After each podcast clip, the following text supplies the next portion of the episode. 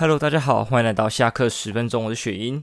那本周关注的几件事情啊，应该都比较轻松，没有前几周那么沉重了啦。不过今天有，哎，不是今天，就是有先看到一个新闻，就是我以前有在关注的，在之前也有提到说，就是民众不要再检举说警察在上班执勤的时候吃东西，因为像我们也会有。吃午餐或吃晚餐的时候，在公司上班，除非你们的公司不给吃，那警察也会有。所以只要是合理的情况，我觉得都是可以容许警察或者是军人在超商或者是在哪里吃吃东西，不用躲躲藏藏的吃东西。他们的身份不是应该更骄傲的在呃各个地方，对，就是很骄傲的吃给大家看嘛。就像呃可能外国的军人这样子，对不对？他们是值得被尊敬的。那我就看新闻是说，呃，花莲。那个花莲警察局那边就是有规划那个巡逻补给站，就是要让远警在巡逻的时候呢，鼓励他们到操场里面去饮食休息，然后提高警察能见的的能见度啊，就是呃，就是大家看到警察的那个罪犯就比较会怕嘛，这样子。那网上就有一些风声在在讨论，我觉得这讨论点都都不是重点，说什么强迫警察一定要吃烧伤啊，还是什么什么东西了没有，我觉得不重点，因为重点应该会是说不要再随便乱检举人家。对，如果他是很非常不合理的利用职权的 A 东西吃，还是说呃明明明明旁边在发生一些案件，对，他应该去处理吧，他的职权，他的。他的职位应该做这种事情，但是他却还在那里悠闲的吃饭，这种你可能可能有问题的，对，你可以进去没关系。但是他正常的休息时间的话，对，比如中午、晚上什么的，甚至有可能下午也好，因为他可能中午正在呃抓捕犯人啊，或者是在执行一些执行一些其他任务，所以没有时间在准时，没有办法在准时的时间吃到饭，所以会在一些奇怪时间吃饭，那也是合情合理的。所以都大家不要去。质疑多一点关系嘛，对不对？就是他们也是人，好不好？而且他们还要肩负着保卫我们的工作。不要说什么警察拿了钱就应该办事，他拿钱没有比较多，但是他在执行的任务确实要付出生命的，对吧？你拿的钱可能跟他差不多嘛，我不知道警察薪水我不知道多少，但是。印象中应该是不多吧，我的观念里面，警察薪水没有说到很多。一般警察，那他们就是要付出生命，帮我们挡一些有的没有的，还是抓捕犯人，扛扛任何的危险。我觉得这样对他们来说太不公平了，所以这个鼓励我觉得不必要。对，就是我觉得这是很理所当然的事情，没有必要说要鼓励他们去做，就好像说这这东西本来是不适合的，然后现在鼓励他们去做，我觉得很奇怪，有点多此一举啊。对。本来就应该让他们正常的吃饭，想在哪里吃就可以，不用让躲躲藏藏的，好像警察是一个见不得的职业一样。回到正题，我最后面再推一些 good shit 好了。我先讲一些我这礼拜发生或看到的事情啊。呃，延续上周，上周不是讲到一兰拉面嘛？那这周本来想说跟朋友去吃一兰的，对，就是没有二十四号啊，因为看那个排队人潮实在有点太过可怕。然后后来想一想，干应该就排队了。那排队有够赚的，因为虽然像第一名排了五十九小时嘛，那第二名排多久不知道。不过他不是以呃六千元的代价帮别人代排嘛，拿那个碗。那第三名则是被某 YouTuber 以三万块的价格收购那个位置，然后他还拿到第五名。我觉得这第三名超赚的，就是他排在第三，他把碗卖掉了，对，他就卖一个第三。第三名的位置给第五名，他也不会说到没有吃到面，或是排在很后面。对，他这个排是超级值得的，他只是后两位吃到面，然后还拿着三万块走。相较之下，第二名亏他靠背，因为他拿六千块而已。对啊，当然有可能他不卖啊，因为我没有去看那个 YouTuber 的影片，可能他里面有拍他的交涉过程，其实可能第二名没有没有要那个，毕竟。他不卖，我觉得是正确的，因为他已经先答应别人了。就契约或者是诚信来说，对啊你好，你自己只能干在心里。但是你这个干在心，你这个行为，我觉得是呃合情合理，而且是值得被尊敬的。毕竟你信守承诺，没有被一些外在的那个诱惑给吸引住，我觉得这是很棒的事情。啊，总共就这个样子。那我们本来想说礼拜六，我礼拜六想要去。台虎错饮是吧？因为我朋友呃有一个是职业军人嘛，所以很少见面，然后就约这礼拜他回来的时候去台虎错饮室喝酒，然后吃他的汉堡，因为汉堡我觉得看起来好像蛮有料的这样子。晚上就安排要去排排个一兰之类的吧。那经过二十四号到礼拜六二十七号吧，这几天的沉淀啊，就想说，呃，一兰因为现在没有二十四小时，所以你的座位有限，而且也有耳闻说下午三点的时候，呃，号码牌就发完的情况，可能现在就是我这一集播出之后就比较没有了，因为上礼拜可能比较热门，对，或者是说。你排队要排到死，我有看到网络上有人传什么两千多多号的号码牌，你根本来不及在他打烊前吃完，那就想说，那干脆就是等以后还有二十四小时之后再吃吧，因为说真的，你这东西过几个月之后，它热度没那么高了，你就不用排那么久了。还有就是它以后二十四小时，你可能像我们现在夜猫子嘛，我录影看也是半夜，那我半夜肚子饿，我就半夜来吃就好了，甚至还不用排队。很多人说半夜的时候去一兰其实可能不用排队的，这样子，所以就不用去抢那个啦。当然有另外一派说法是说，其实台中有更多很好吃的拉面是超越一兰的，所以我们就想说，哎，那我们就算了，我们就选一些其他家的拉面来试试看好了。一兰的顺位我们摆在后面一点，我们不要浪费时间。好，所以我们最后列了很多啦，我记得我们提了几家，给大家品尝几类。如果有大家觉得超赞的啊，麻烦告诉我一下。哦，我们。提案的几家就是七面鸟、三兰拉面、面屋六花、杜三楼，还有就是 Nagi 豚骨拉面跟暴走中村。那最后我们的优先项是暴走中村，再是七面鸟，还是其他这样子？个人的话，Nagi 我在台北吃过，我觉得还可以啦。我觉得普普通通、一般般这样，没有到特别吸引我。但是就是一个拉面，就是不管它的价位跟口味，就是哦，对，这是拉面应该有的样子。对，我就没有特别的感想。我们礼拜六最后选择是暴走中村嘛，我一吃哦，它那个真的是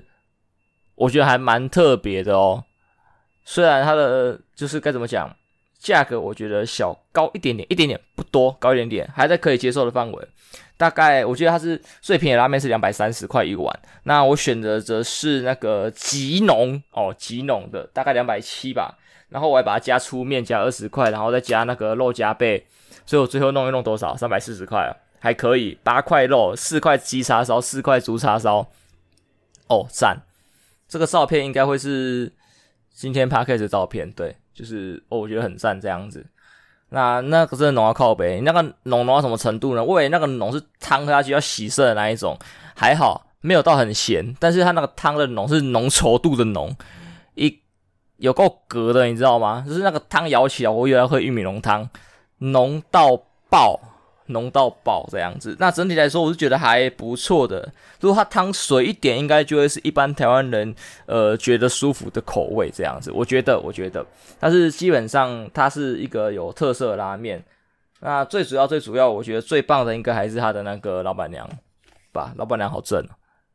我不知道是老板娘啦，因为我本来说哇，这好正。然后走出来的时候，我朋友跟我说：“你知道那是老板娘吗？”说：“嗯，三小，可是老板娘，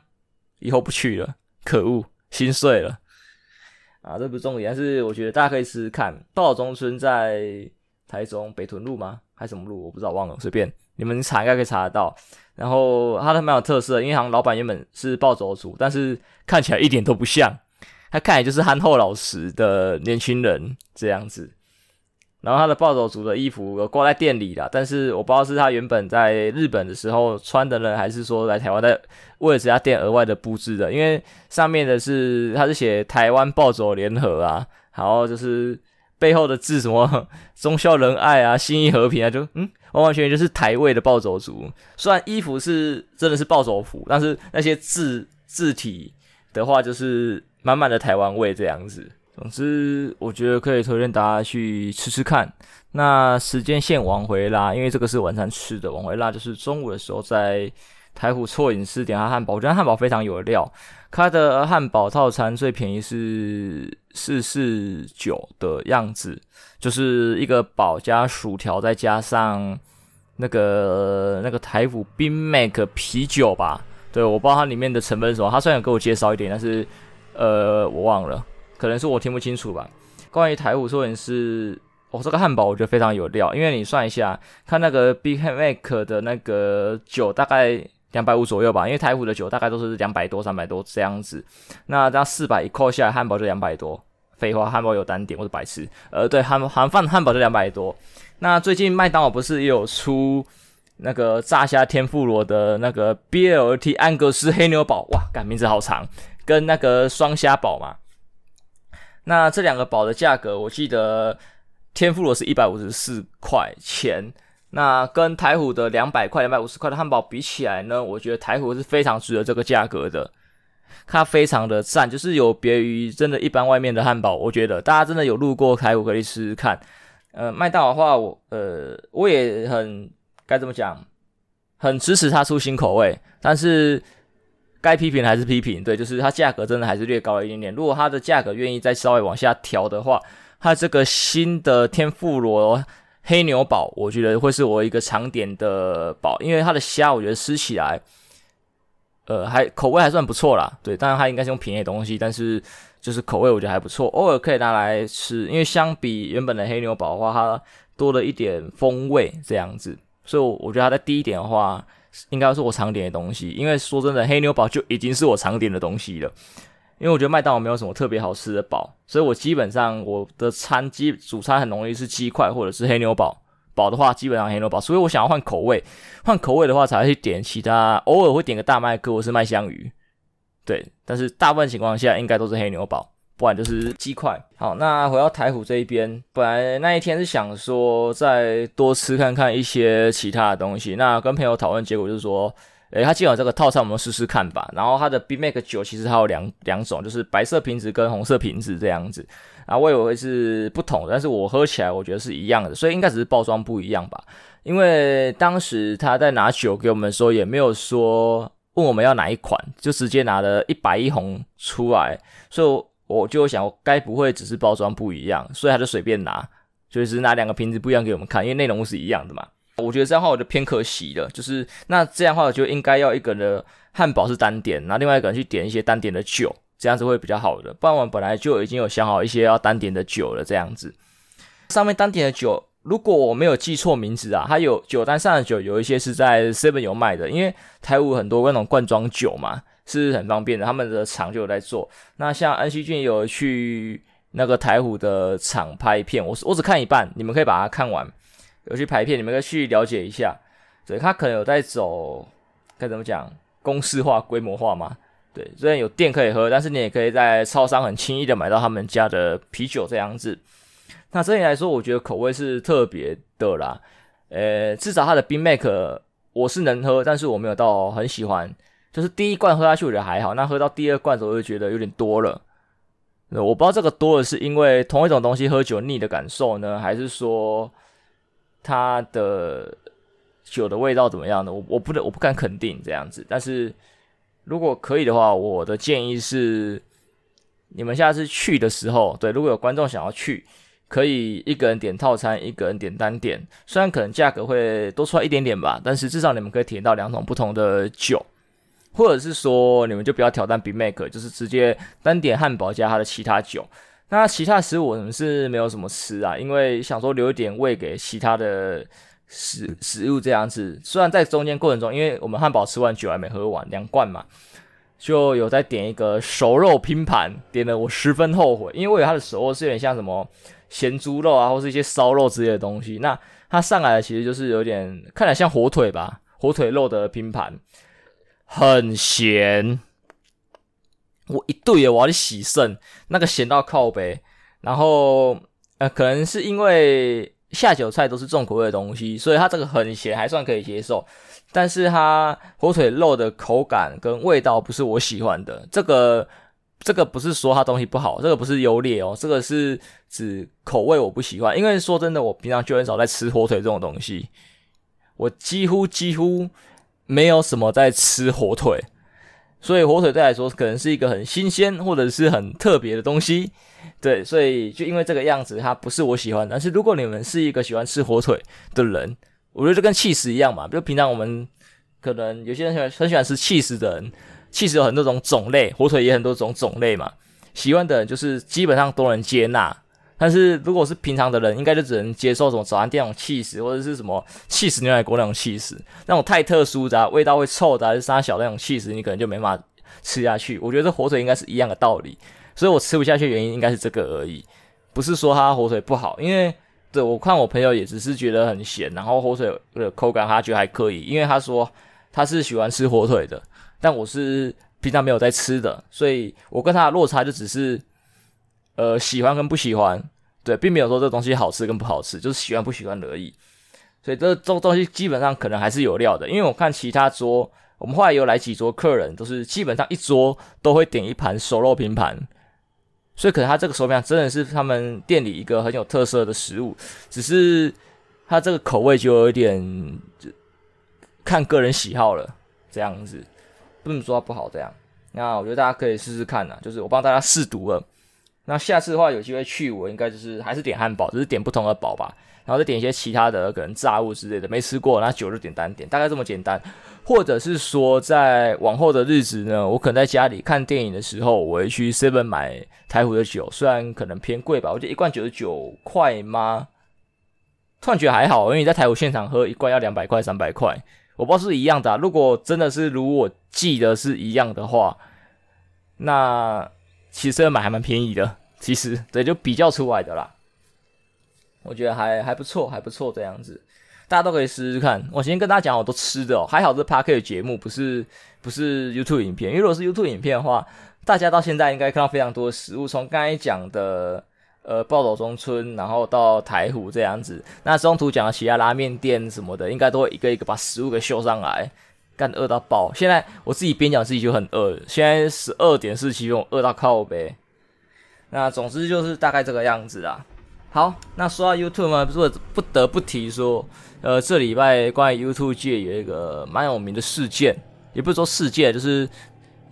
一个影片吧。可能女生没有在关注，男生才有，就是张旭老师的微积分。张旭老师呢，就是一个台湾台大的那个数学老师，在他是在 Pornhub，对，就是在社群网站上面放他的微积分教学影片，然后也是蛮多浏览数的啊。对，哼，我上社群网站是为了学微积分。对，这种屁话谁信？那后来他在 YouTube 上呢，找到流量密码，就是最近有传出说他找了一个助教来帮他擦黑板，然后是一个妹子，长得还可以，然后呃也是蛮凶的。我讲凶会不会被被告性骚扰啊？好像有人讲凶被告过性骚扰。好，那不重要，就是面貌姣好、身材不错的妹子帮他擦黑板这样子。对，那。就引起了网络上的一阵讨论嘛，就说啊，张旭老师找到流量密码了，就跟我的那个左中奖影片一样嘛，找到流量密码了，就是他的观看次数多了非常的多，然后也吸引了很多人的讨论啊。目前为止吧，如果我没记错的话，应该只有三部有这个妹子出现的影片。那关于这个妹子的 IG 还是什么资讯呢？我是没有去看，但是好像有人有公布出来，大家可以去了解一下，如果有兴趣的话。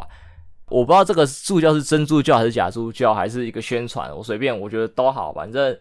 多媒体的时代就是这个样子嘛。他可能是演的，但是他演的也还不错，对，就是乖乖的去擦黑板，也没有做一些其他不像一个擦黑板助理应该做事情出现，也没有，对，他就是很中规中矩擦黑板，也没有说什么走上台然后搔首弄姿再走下来，没有，就走上去擦黑板，然后人就下来了，然后就一个曝光。那当然，这是一个可能新的宣传手法，也有可能他真的助教是长得比较好看，我不知道，随便。那我觉得总归不管是哪一种，这个这件事情的发生都是有趣的，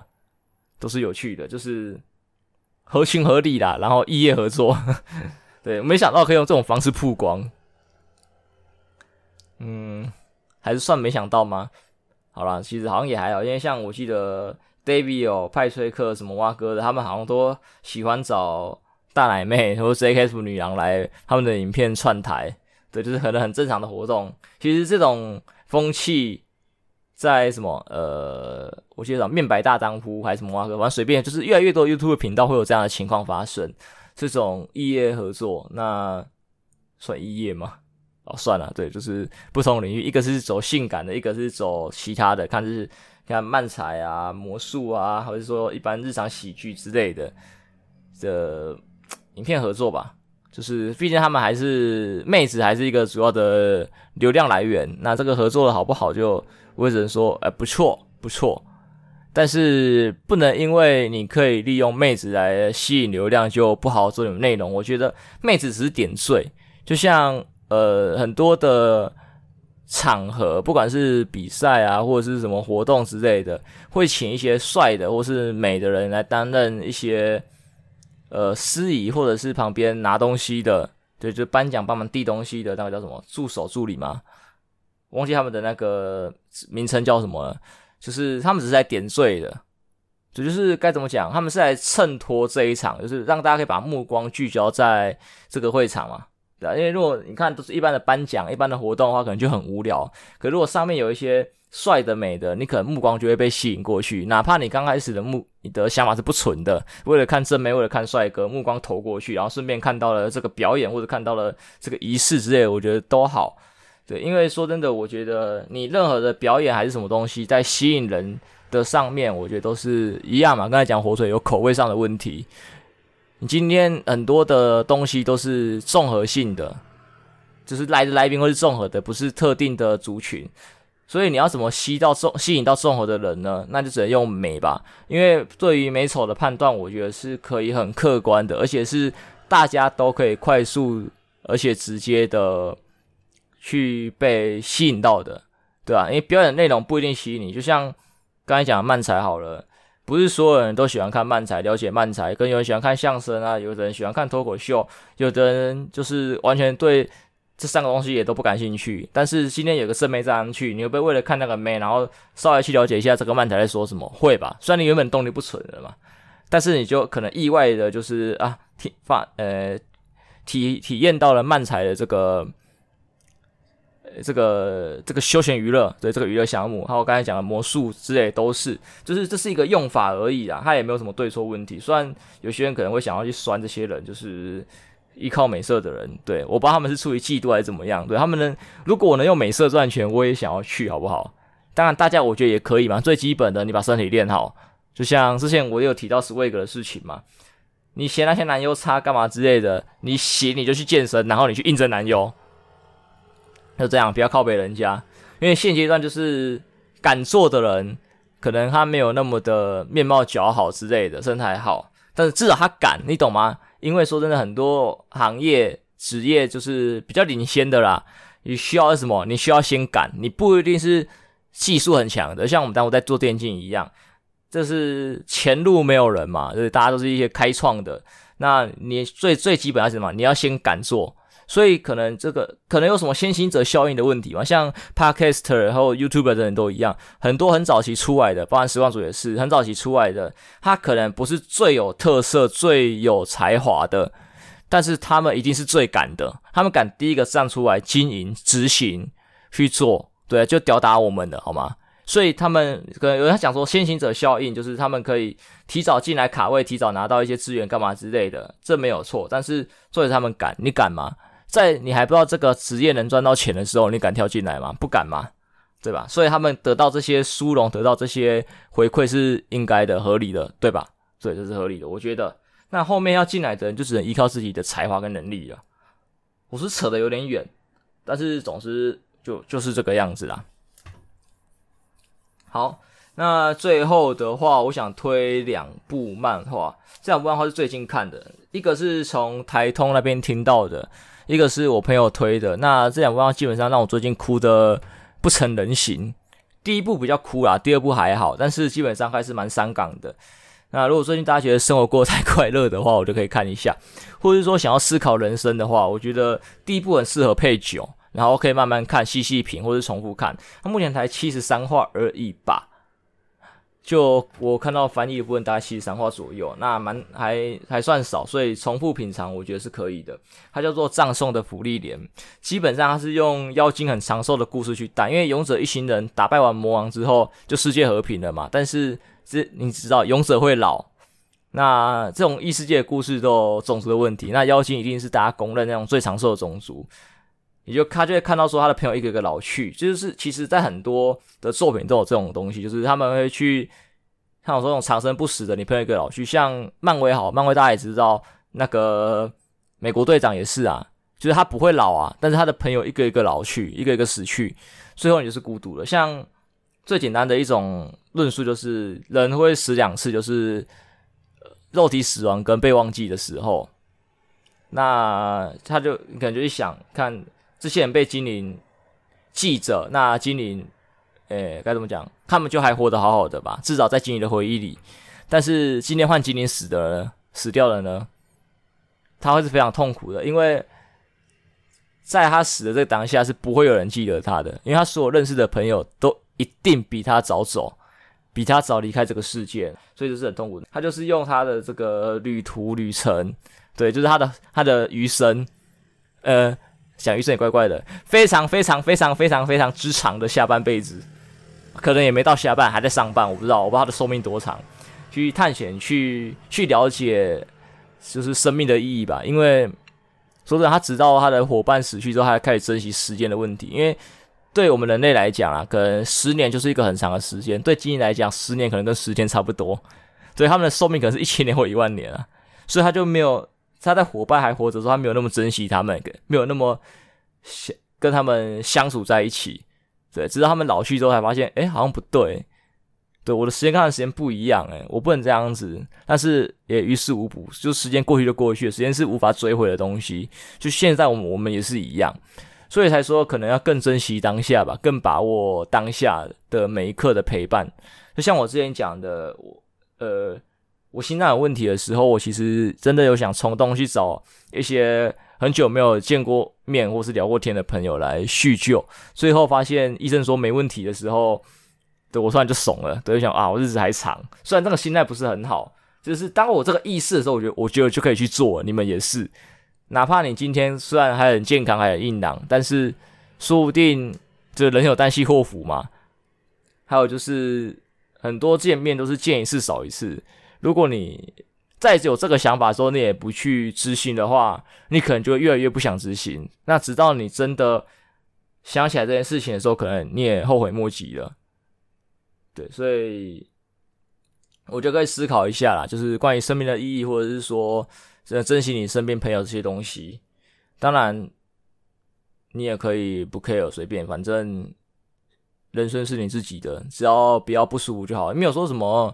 啊，这说虽然对大部分来说这东西很有意义，然后你就一定要硬着头皮去做，我觉得不用，因为说有些人就喜欢独独处嘛，对，你就没有必要一定要去跟人家就是有任何的连接，对，我觉得都是看你个人的喜好，但是如果你是喜欢的话呢，我就可以好好思考一下，好好去安排一下，趁你还年轻，趁大家现在还那么方便联络，虽然未来的联络方式可能会更方便，但是再怎么方便，随着时间的淡忘吧。就是要找回来很难，不是说你找不到这个联络方式，是你有可能压根就把这个人给忘了，直到未来的某一天你才想起来，但是可能来不及了。好，那在第二部作品的话，就是《国王排名》。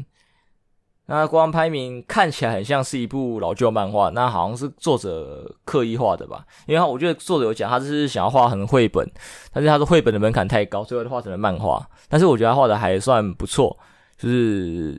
他主要是故事性很强吧？我觉得重点不是在于说他画的角色多好看之类的，虽然他的角色也没有什么太大问题，他让我有一种在看什么探险活宝之类的感觉，他的画风啦，对，就是我不知道那种画风。可能有个正式的名称，但是我不知道。但是就那种感觉，整部我觉得蛮沉闷的，因为是蛮沉闷嘛，蛮或者蛮哀伤的吧。对，因为虽然国王排名是在主轴是，